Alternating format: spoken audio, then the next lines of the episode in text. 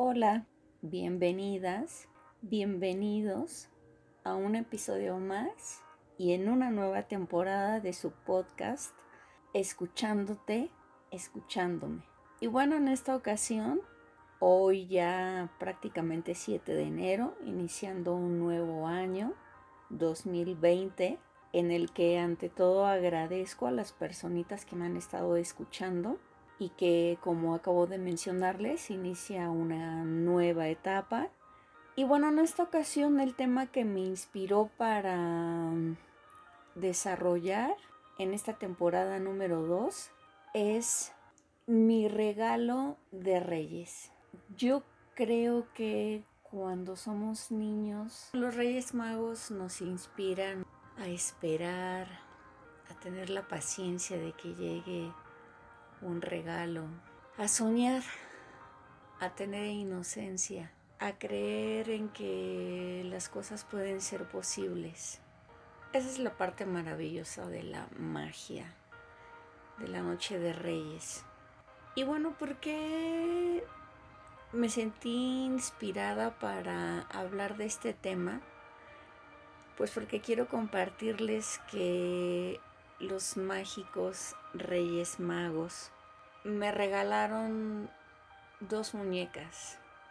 Una es la princesa de Disney Bella y la otra es Mérida de la película Valiente. Y me voy a enfocar en la segunda porque es un personaje con el que me identifico. Y comienzo en este particular momento a referirme a las mujeres que me están escuchando. ¿Cuántas veces te has sentido fuera de época? ¿Alguna vez te has preguntado por qué nací en esta familia? ¿Cuál es el propósito de mi vida? Algunas resultan preguntas existenciales, pero otras existen en el inconsciente femenino. Y es que actualmente las mujeres nos preocupamos por saber qué es lo que deseamos en nuestra vida. Y el Día de Reyes me inspiró a cuestionarme sobre mi presencia en el mundo como mujer derivado de ese bello regalo que está envuelto de amor, de pensamientos bellos, de un detalle que me fue compartido, pero como se dice por ahí, nada es casualidad. Y esta pequeña muñeca de la cual les hablo, Mérida, encierra varias circunstancias respecto a mí. La primera es que desde mi infancia he sido una, en su momento una niña, actualmente una mujer, que se ha cuestionado su rol de género. Y recuerdo que mi infancia observaba la forma en la que se relacionaban mis abuelos como pareja, por supuesto, y decía yo, ¿y por qué las cosas tienen que ocurrir de esta forma? ¿Habrá alguna otra manera? En este proceso que las familias llamamos educación, pues de pronto, sin darnos cuenta, ya nos encontramos dentro de un juego de vida en el que desempeñamos algún papel el como ser hija, el como ser hermana, y todo ello responde a ciertos estándares sociales. Ah, por ejemplo, pensando en el personaje de Bella, en ser una chica compasiva, bondadosa, agradecida con su padre, entregada a los seres de su entorno, como ella lo hacía con su comunidad y desde la bondad pretendiendo que las personas cambiaran la perspectiva que tenían sobre otro ser vivo, que era la bestia, y que al final resulta ser un príncipe.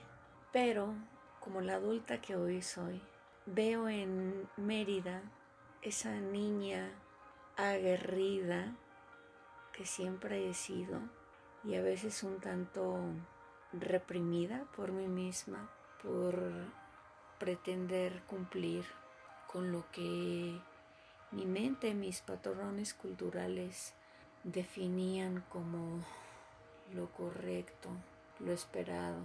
Pero ¿qué significa actualmente para nosotras las mujeres ser valiente?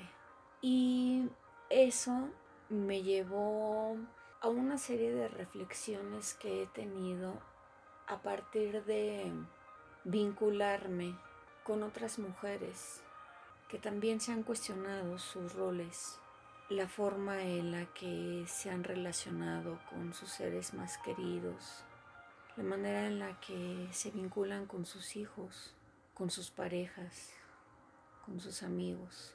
Y entonces podemos ver que actualmente las mujeres representamos un agua social.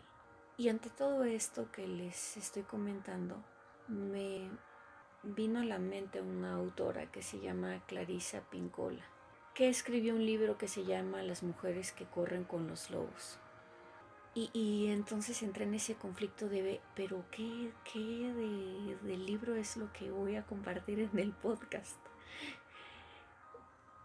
Y entonces, en esta indagación, me topé con un artículo de un sitio de internet que se llama El despertar femenino. Y la forma en la que la autora, que es una psicóloga de nombre Luisa María Valencia Betancourt, habla de el ser femenino, pues bueno, me tocó las membranas y dije, por supuesto que esto lo tengo que compartir en el podcast. Y les leo un fragmento. Es hora de despertar y de renacer en el amor, en la aceptación sincera de lo singular, de lo particular. En el libro Las mujeres que corren con los lobos, la autora Clarisa Pincola plantea el encuentro con lo sagrado femenino como el despertar de la mujer salvaje la llamo mujer salvaje porque estas dos palabras en concreto, mujer y salvaje, son las que crean el llamar a tocar la puerta, la mágica llamada la puerta de la profunda psique femenina. Utilizar unas palabras que dan lugar a la abertura de un pasadizo. Pincola, 2009. Dice Luisa María. Toca la puerta y deja que el reencuentro fluya en canciones, en dibujos, en valorar tu sexualidad, en meditación, en alimentación consciente. Escucha esa voz que te invita a perdonarte, a reconciliarte, a aceptarte, a sanar. Regocíjate en tu sanación femenina. Escucha incluso esas cosas de ti de las cuales no quieres saber. Enfrenta tus miedos, conoce tu sombra, término usado por Jung para referirse a lo que no queremos saber de sí mismo. Que se muera lo que no nos permite avanzar y vive, tú lo necesitas, todas lo necesitamos. La Madre Tierra nos necesita y nos lo pide constantemente a gritos. Tenemos el don de la limpieza, de la sanación, de la creación, de la creatividad, de la dulzura, y no lo podemos olvidar. No nos sometamos más a una domesticación absurda que está acabando con nuestro sagrado femenino. Concluye, despierta, mujer.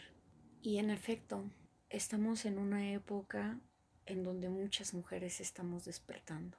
Y qué hermoso es renacer en un día de reyes en donde mi niña, mi parte de infancia, puede conectar con una muñeca con unos ojos hermosos y que desde hoy se convierte en mi compañera de viaje, en mi compañera de sueños.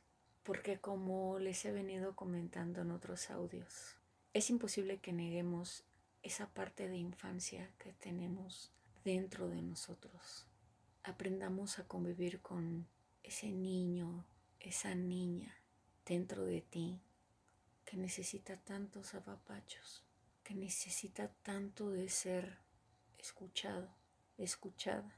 Nada más y nada menos que por ti.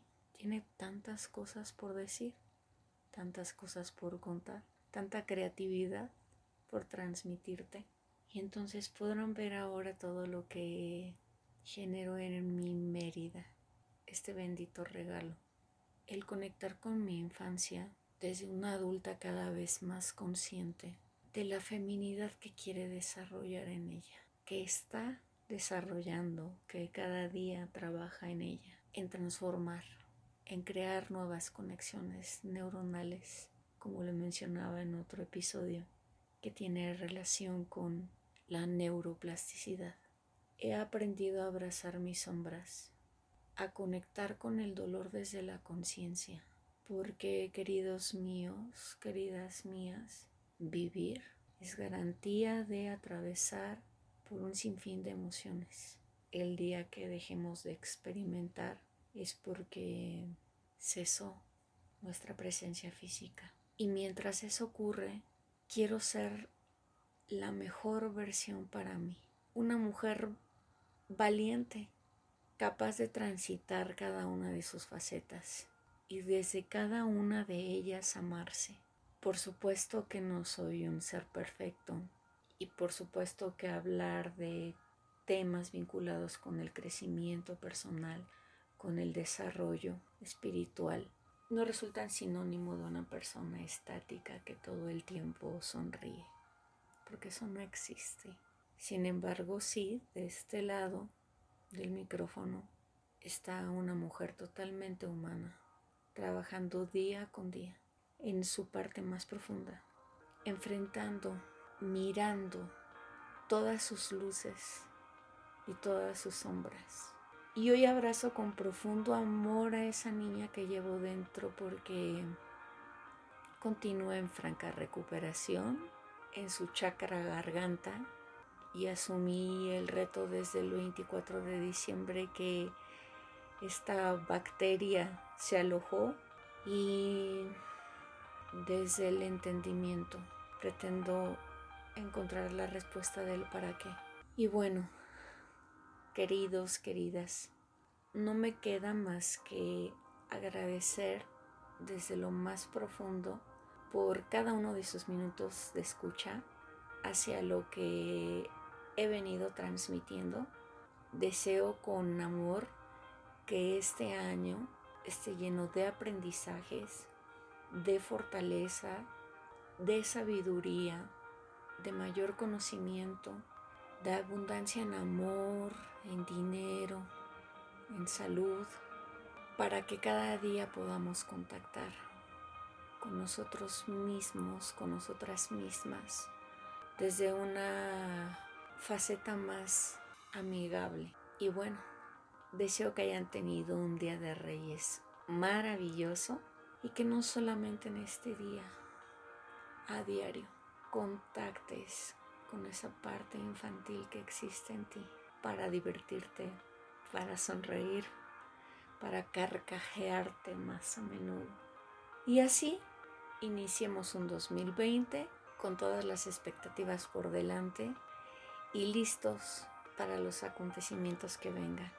Porque entre más trabajemos en nuestro ser interior, más preparados estamos para este camino compartido, colectivo, llamado vida. Gracias, gracias, gracias.